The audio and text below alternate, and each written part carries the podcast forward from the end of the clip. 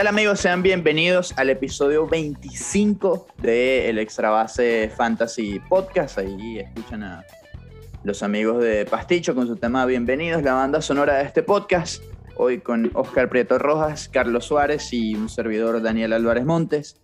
Ya llegando al final, final, final. Hay gente que, que hasta, hasta terminó su fantasy, ligas que lo terminaron, otras están en semifinal, otras en final, otros en cuartos de final apenas. Otros eliminados otros eliminados, otros clasificaron a cuartos de final en una mejor, y digo mejor entre comillas, posición, porque le dieron una paliza histórica a su oponente. Ay, Dios mío. Eh, y, bueno, ahora, ahora están ahí bailando con, con la más fea. ¿Cómo está usted, señor Suárez? Muy bien, un poco indispuesto, pero por aquí vamos. A, algunos temas de, de, salud, sobre todo por los niños, pero ya, ya recuperándonos de a poco, un poco golpeado por la felpa de, de la semana. Me ganaste, me ganaste el último día cuando estábamos bastante parejos. Pusiste a 25 lanzadores el, el domingo, cantidad y calidad, y te respondieron los brazos. Y terminaste ganando la serie. Me mandaste jugar con Carlito Feo y aquí estoy en cuartos de final sufriendo con Carlito Feo, perdiendo, pero por, por muy poco. ¿ah? Me mantengo ahí peleando esa 158-174. Está esa serie eh, de nosotros en cuartos de final de, de la embajada. Mientras que usted eh, está perdiendo con la rinconera por estar menospreciando un rival como René Rincón. Pero bueno, queda mucho todavía en el momento que grabamos el podcast. Sabes que, que apenas me levanté el, el lunes, me un mensaje de René eh, por cierto, saludos al, gran René allá en New Jersey, y dice, oye, me hiciste todo lo posible por jugar contra mí esta semana y mandaste al pobre Carlito Suárez a enfrentarse a Carlos Feo y yo, ajá, exactamente. Y, así es. ¿Qué pasa, eh, señor Oscar? ¿Cómo está? ¿Cómo le va? Por cierto, en, en, la, en la de consolación también fue eh, eh, eh, amigo, acuérdate que son dos semanas de consolación que estás, te estás hablando. Sí, sí, pero fue una felpa histórica la semana pasada.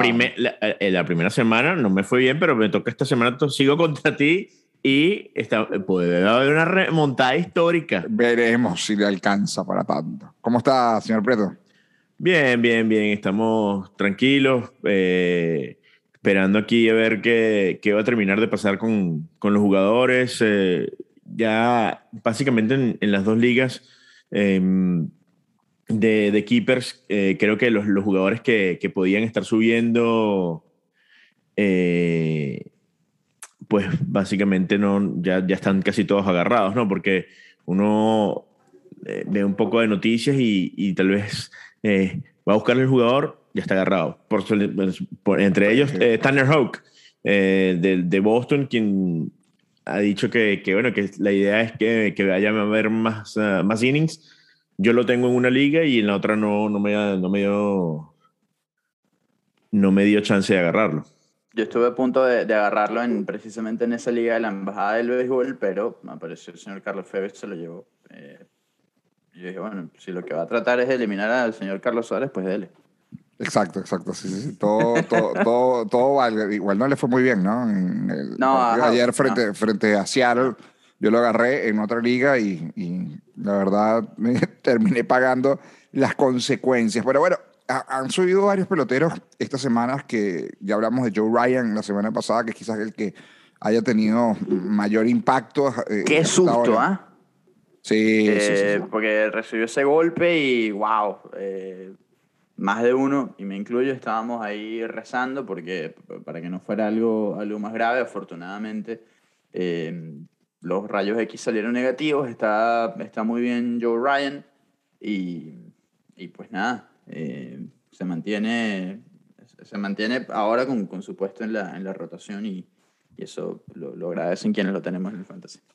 Eh, hablando de, de, jugadores que, que, han tenido impacto, bueno, eh, otro que también venía bien, yo, yo había tomado en, en, una de las ligas, eh, Seth Peer, que lo había roto en ligas menores con, con Arizona, eh, bueno, también lesionado, ya Lobulo dijo que, que se encuentra mejor de, de ese golpe, debutó con, con honrón y bueno, es parte de lo que de lo que de lo que promete, ¿no? De los de los de los bueno, de los peloteros que han venido subiendo en estos días que como ya bien contaba Chino, quizás no tienen el impacto de otras temporadas, muchachos, porque, porque bueno, porque no, no, se amplía los rosters a diferencia de, otra, de otras temporadas, ¿no?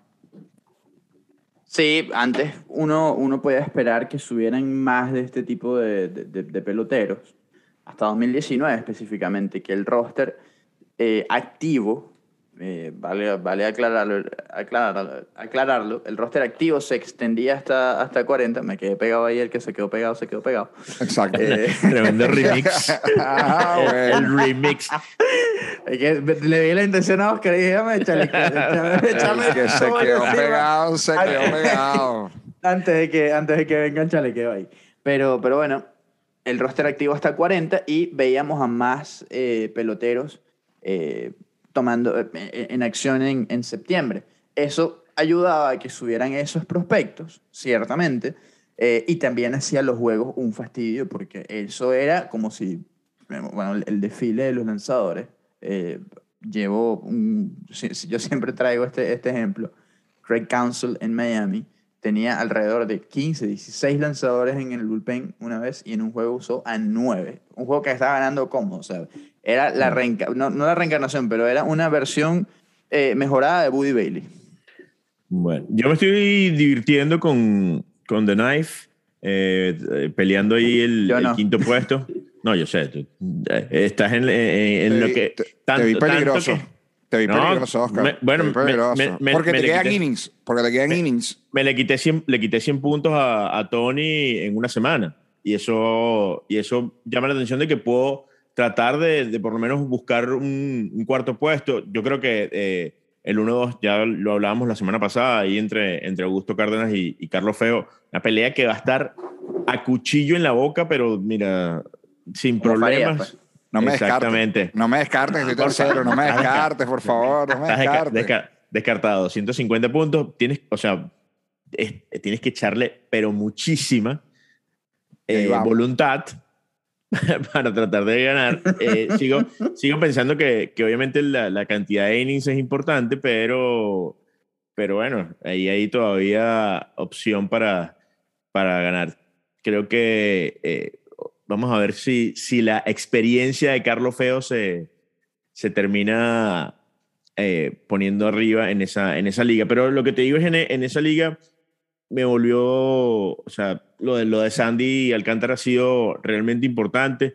Eh, si él se molestó Uf. porque lo sacó Mattingly el, el, día, el día de los ocho innings en blanco, eh, yo me molesté aún más.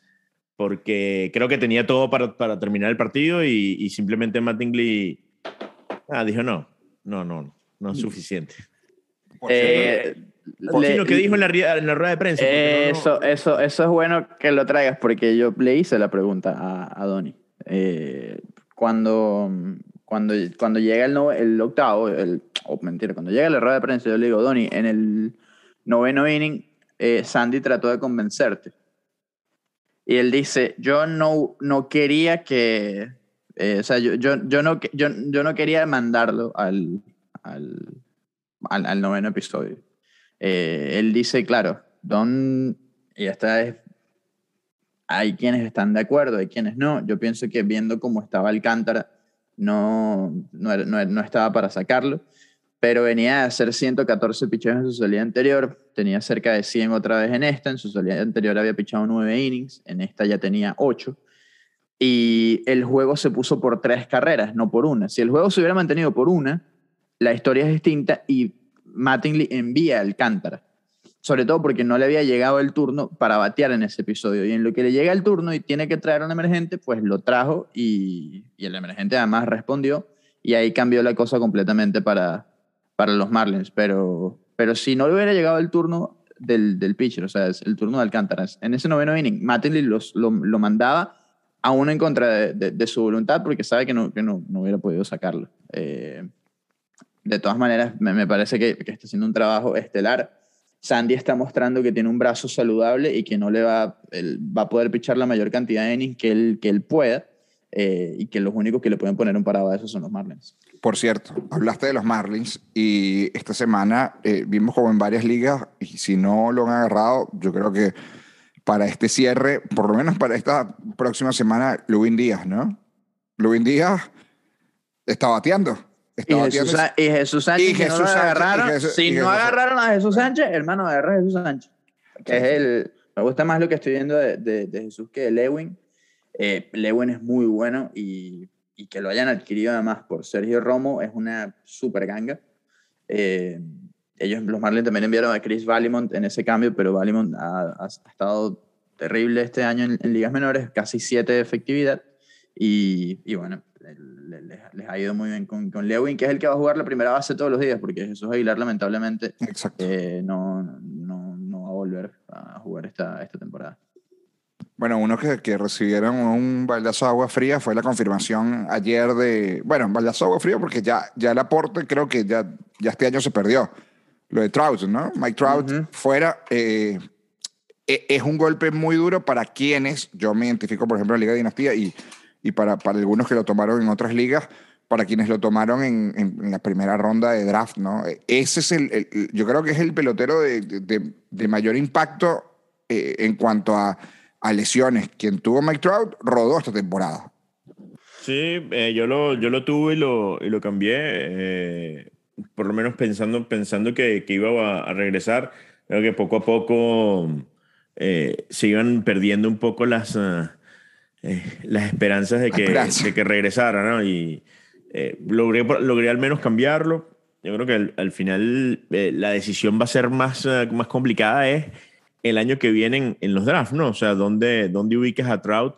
Sobre todo, eh, por lo menos para Carlos, que, que tiene la, primera, la primera escogencia en un draft donde, donde además puede dar años. ¿Dónde está Mike Trout hoy? En ese, en ese ranking. Eh, está por encima, está, está como para escogerlo de primero. Eh, está... está... en la discusión, está, en la discusión, está para pensarlo. Está Shane Bieber en esa, en esa lista que es otro que también... Que, que también estuvo lesionado. Que también estuvo lesionado. Y está Max Scherzer, ¿no? Que también eh, es una garantía, pero el tema es un tema de ¿Cuánto años, más? ¿no? ¿Cuántos, cu ¿Cuántos años más? Sí, es una decisión difícil el año, el año que viene para, para pensar en el, en, en el primer pick si me preguntas hoy, y hablando de esa liga en particular, a pesar de que también estuvo lesionado, yo creo que me iría, por el tipo de liga que es, yo me voy por Shane Bieber. A pesar de que el chino una vez aquí lo, lo ninguneó y lo, no, lo bajó de la élite. Lo ninguneó. ¿Cuándo? Pero bueno, pero bueno. ¿Cuándo? Mira, el año, pasado, el año pasado, al, al extra base le decían el extra Bieber. Bueno, esto está documentado aquí, episodio 2, episodio 3, porque eso fue parte pero, de una... Pero, pero cuando yo lo bajé la élite, a Shane Bieber, Dios mío. No, sí, eh, creo que sí lo bajaste en algún momento. No, para vamos, nada. Vamos, para vamos, a, vamos a buscar no el chance. clip. No, no chance. No chance. Vamos a buscar el clip. Porque bueno, pero, aquí, pero, aquí, por ejemplo, aquí, por ejemplo, ninguno, y, y, me incluyo, ninguno ponía en la élite, y, y, creo que lo hablamos, no sé si fue en el segundo o tercer episodio, creo que fue en el tercero o cuarto, de, de Corbin Burns. Es una buena pregunta. ¿Quién puede ser el Corbin Burns del año que viene? Que, bueno, que, que, este año hay que esperar. tuvimos que 20, tuvimos que 20, pusimos 20 o 15 lanzadores por delante de Corbin Burns antes de agarrarlo. Sí, seguro. Eh, eso lo hablamos, eso sí, sí, sí, claro. Exactamente. Bueno, yo, yo, les conté, yo les conté el tema, por ejemplo, de Otani. En, en, en, una liga, en una liga de tradición, en una liga también importante, yo Otani lo tomé en la agencia libre. Fue mi primer pick que, que no fue drafteado en una liga de 13 equipos. 13 equipos no estaba Otani bateador y, y, lo tomé como que la confianza tampoco, y en las ligas tampoco se fue drafteado en las primeras rondas. Epa, pero, pero, perdón, pero, pero Tani tiene algo así como de 3.30 en sus últimos turnos. Eh, por eso. Eh, no, no, eh, claro, viene una temporada es una espectacular. Eh, pero, esa es una discusión pero, que, mira, qué bueno que lo trae Chino, porque... Pero vaya que se enfrió, ¿ah? ¿eh? Nosotros nos enfocamos mucho en, en, en, el fantasy porque es un, es un podcast de fantasy. Pero ayer, justamente, estábamos en, en uno de los chats, en la, en la Liga de Dinastía, uno de los chats, en la Liga de Dinastía. Chats, claro que sí.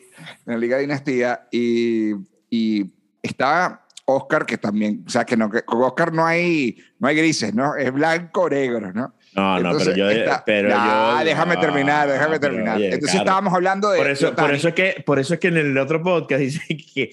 ¿Cómo que fue que me dijeron rude? En el podcast que llevo con el chino. bueno, es que, es que Oscar dijo: Mira, Otani, Otani y, y, creo que todos estamos de acuerdo, va a ser el MVP. Pero Oscar tiene una vehemencia en asegurar de que va a ser unánime y, y, yo no lo tengo tan claro y ahí le estaban dando argumentos con Vladimir Gutiérrez, con, con Vladimir Gutiérrez, con, con, con, Vladimir Guerrero como Vladimir Gutiérrez. Estoy pensando en, la, en la, la pensando en las rotaciones. ¿Quién, ¿Quién, tiene, ¿Quién tiene el lanzamiento? ¿Quién lanza dos veces la semana que viene? Eh, que por cierto no lo ha hecho mal. No, y, y, y están los, los números de Vladimir Guerrero y, y le decían, mira, es, es, es, como para discutir si es unánimo o no, porque como acabas de decir tú, el chino, el mes de septiembre no ha sido bueno y las votaciones yo sé que son para, para toda la temporada, pero el mes de septiembre es malo, es malo de Otani.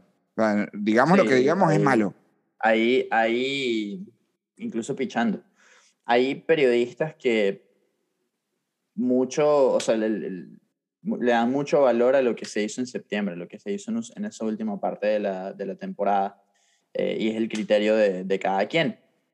Yo sí creo que tiene, yo sí creo que tiene muchísimo valor, eh, pero, pero yo, fíjate que no lo tengo muy claro porque el cierre de Vladimir está siendo espectacular y por los números ofensivos que está poniendo, pero aún así me parece que no que con esos números ofensivos, que son muy buenos y, espectaculares y son los mejores para un bateador en los últimos años, aún es difícil que eso pueda eh, no, no emparejar, pero sí ocupar una buena parte de lo que ha hecho Shohei ofensivamente y pichando, que es algo que no hemos visto.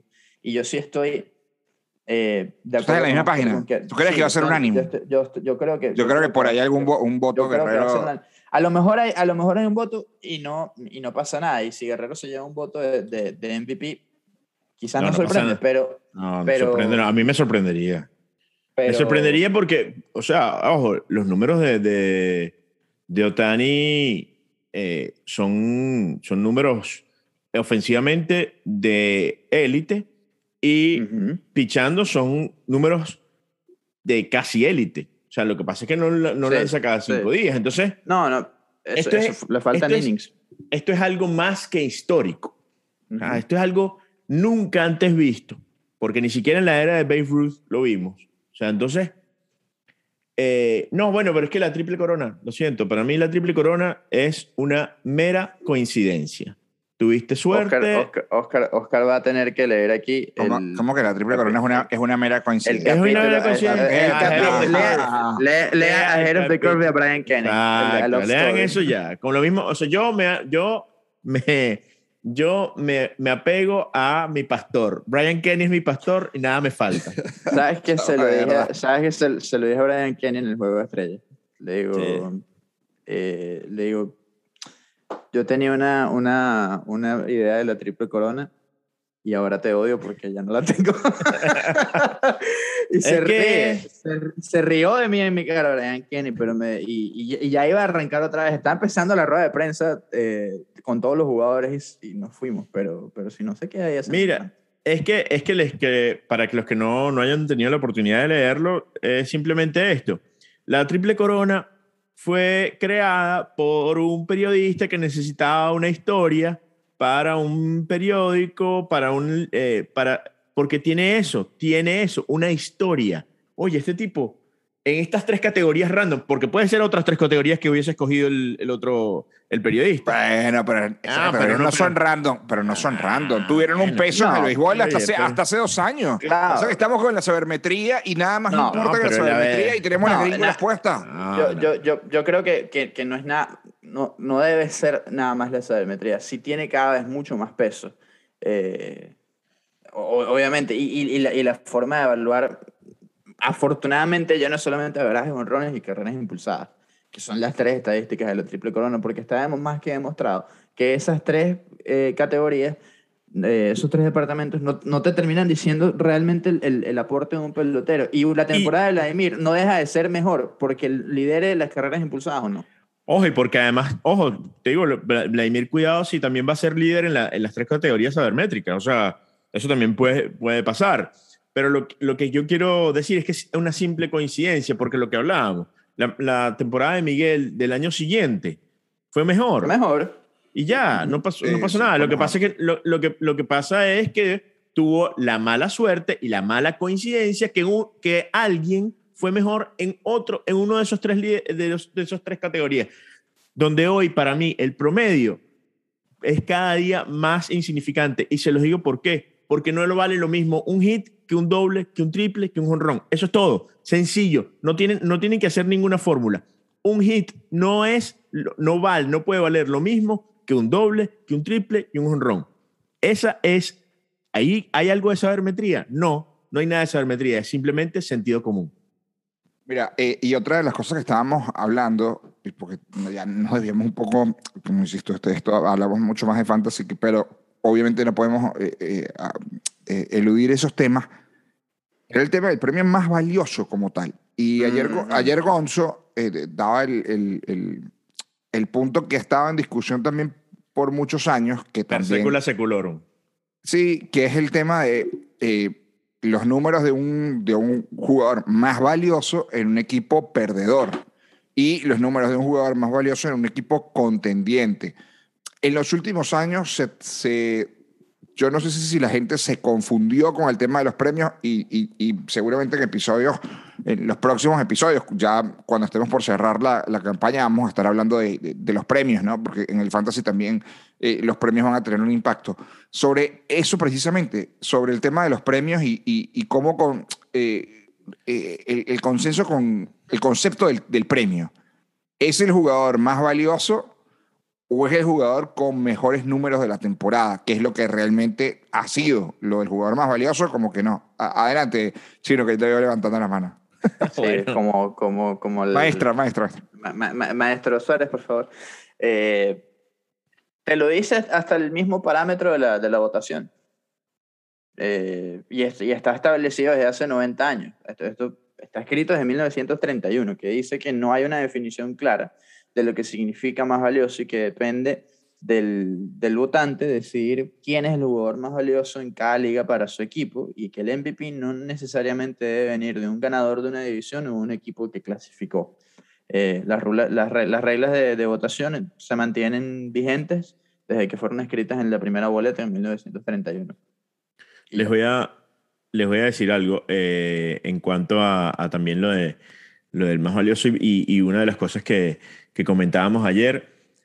Eh, y es importante que la gente lo, lo escuche y lo, eh, y lo entienda de esa manera. El war es el punto de inicio de la investigación, no es el punto final. No es que al que tenga mejor war es el más valioso. No, pues ser no es fácil. No porque, si es, no, porque si es así, tampoco es Vladimir Guerrero en Toronto. Exacto, exacto. O sea, Vladimir Guerrero no, es el jugador, no es el jugador con mejor WAR en su equipo.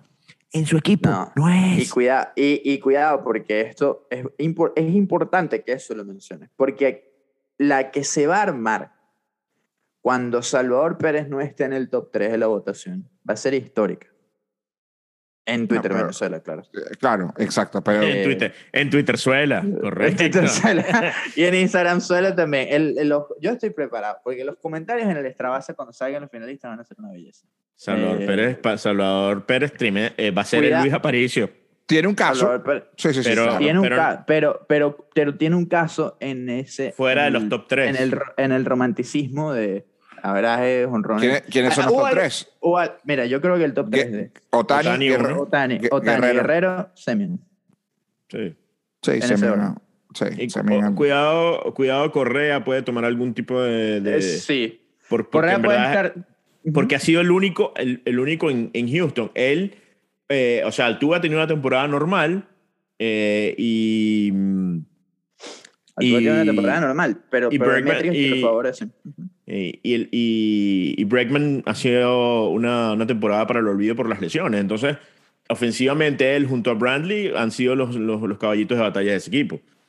Eh, pero um, hoy eh, Shohei Otani es el líder en World entre, todos los, entre todas las grandes ligas, 7.6 por encima, eh, eh, porque ahí obviamente se le, se le unen la parte de picheo, picheo. y bateo. Después es Robbie Ray y después sí es Marcus Samien 6.7.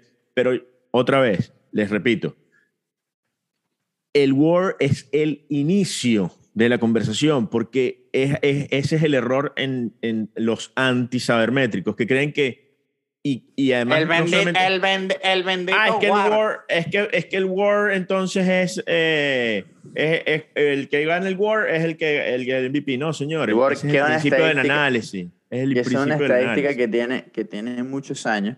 Es decir, no se inventó en 2012 como una teoría conspirativa para quitarle el MVP a Cabrera simplemente porque existe Trout. No. O sea, eso no es la estadística Trout, como algunos llaman por ahí. Y, y ese es el tema, que es, o sea, es- eso es para otro, para otro episodio y para otro, hasta para otro, fan- otro tipo de podcast también. De, de hacer esa Sí, claro, claro. Obvio, obvio. Esa- Porque es esa, otro- esa- esa pedagogía, porque, porque también hay un, hay un mal y es que... Hay que hacerlo. Hay que Hay que hacerlo porque, porque lamentablemente es también lo que, lo que consume la, el, el que está viendo la televisión o el que está leyendo los periódicos que, que, que hay quienes se quedaron muy atrás en esa evaluación. Entonces no puede ser que tú escuches en televisión que es que los periodistas están obsesionados con Trout, porque no es así. Pero no, bueno, Y tiene, eso tiene le- los le números. hace un- le hace un- y eso le hace un mal tremendo al, al, al público. Totalmente, totalmente. Sí. Bueno, muchachos. Ajá, ajá, ¿qué ibas a decir, Oscar? Sí, que no, no, ya, ya, ya para terminar, obviamente, eh, ver eh, qué se, va, qué se va a hacer. Todavía quedan 15 días del mes de septiembre, o sea, dos semanas para terminar la, la, la temporada. Y, y bueno, obviamente hay, hay opciones para, para algunos equipos y estas son las semanas más difíciles porque obviamente jugadores no juegan, Mm, Eh, lesiones, es- los cuidan. Sí, sí, sí. deciden, deciden descansar. Pero, pero hay, muchas, eh, hay muchos equipos metidos en la pelea por, por, el, por, la, por la clasificación y creo que eso también va, va a ayudar a los equipos. ¿no? Claro. Eh, Por, ejemplo, eh, sí, sí. por ejemplo, en la embajada yo tengo a Goldschmidt y Arenado. Eh, los dos están, además, con San Luis jugando como está, en fire y, y no, no hay mejor momento para tenerlo. Pero, pero sí, es lo, es lo que dice, hay que tener cuidado porque hay muchos peloteros que, que, no, que no van a jugar al final porque, eh, bueno, eso, van a, van a descansar, el equipo a lo mejor ya clasificó, tiene una ventaja cómoda, o sea, por ejemplo, va a ser interesante ver, ver cómo lo manejan en, en, Milwaukee, eh, con la ventaja larga que, que ya tienen, cómo manejan para descansar a Woodruff y a Corbin Burns, ya pensando en la postemporada. Esos son, son casos que hay que, que evaluar. Eh, bueno, eh, para muchos también empiezan a preparar lo que, lo que puede ser la, la final, por lo que dice Oscar, porque las finales, las finales de muchos formatos de fantasy que tienen final arrancan la semana que viene, eh, justamente. Es decir, a partir del lunes empiezan la mayoría de, de las finales, ¿no, Oscar? Es decir, muchos tuvieron playoff. Sí, bueno, como nos- nosotros en, en la embajada tenemos cuartos de final, para algunos será la semifinal y luego esas últimas dos semanas que para mí son las más horribles del fantasy. Insisto, porque es la última semana, la penúltima semana de septiembre y la primera de octubre, hablando de que esa temporada termina el, el- el 3 de octubre, ¿no? Eh, son las más horribles de todas por, por, ese sentido, ¿no? Sí, es, es- es difícil trabajar una, una final cuando es- tienes tanta incertidumbre, sobre todo las que, las, las que mm, el, el cambio es semanal, porque tú el domingo tienes muy, muy poca información de lo que va a suceder en la semana. Entonces, eh, tienes que ir con, con lo mejor que Con- tienes y bueno, y, y, y si hay algún jugador Poner un que más o rosario. menos que hay algún jugador que tiene más o menos alguna gripecita, ¿sabes qué? Ese es mejor que lo cambies porque va de los, de los seis juegos que tiene la semana, probablemente juegue cuatro, tres o ninguno. O ninguno y te vas con una de María. Nos vamos, muchachos. Nos Mira, vamos eh, eh, no va a terminar este pod- este, esta, esta serie de podcast. Lo que va a terminar esta serie de podcast es con el chino revelando en primicia para este podcast su voto para el sayón de la Liga Nacional. Claro que sí, claro que O sea, sí. digo, el, el último día tienes que decir, yo voté por tal. Y ya No, ese no día... puedo, no puedo, no, no ¿Cuá- puedo. ¿Cuándo, se, cuándo se supone que tiene- lo puedes decir? Yo, yo no puedo decir nada hasta que no se haga público, hasta que no se anuncie el ganador. El día Ah. que se anuncie el ganador, Veremos por chino. automáticamente, claro. Ah, este podcast llega hasta octubre. Este podcast llega hasta octubre. eh, Entonces, Exacto, pero cuando, cuando eh, Jack O'Connell, quien se anuncie, el, Puedes el decirte un top Young- 3. Del Cy Young fue, puedo decir, entre ¿Quiénes fueron los últimos tres que me decidí? Ok, exacto. Perfecto, perfecto, Por- perfecto. Pero eso lo como. Por cierto, Bueno. Oscar, eh, Manoa vino más o menos, ¿no? Esta semana. Ah, vino más o menos, ¿no? Sigan cazándole las, sigan Vean, cazándole las, vean- las vean- salidas. vean- vean la entrevista de, de Manoa con, con Rob Friedman, el Pitching Ninja. Pitching Ninja es la mejor cuenta de béisbol en Twitter que hay. Sí, Eh, si no la siguen, síganla. no siguen Y en Instagram es muy bueno también. Sí, sí, sí. ¿Cómo se llama? la- ¿Cómo se llama? Pitching Ninja. ¿No la Claro, siguen? No la sigo. ya la- ¡No la ya sigues! No, ya la voy a seguir. Ya la voy a Pero seguir. que te has perdido, hermano. No, no, eso es una belleza. Eso Nos vamos, señores. Además, el tipo es súper pana. Dale, Eh, pues, vamos. Oscar Prieto Rojas, del Chilo Álvarez y un servidor Carlos Suárez. La próxima semana seguimos con el Extra Base Fantasy Podcast y por supuesto suscríbanse, eh, denle like y por supuesto gracias por, por el apoyo. Cualquier mensaje, comentarios, aquí estamos. Chao.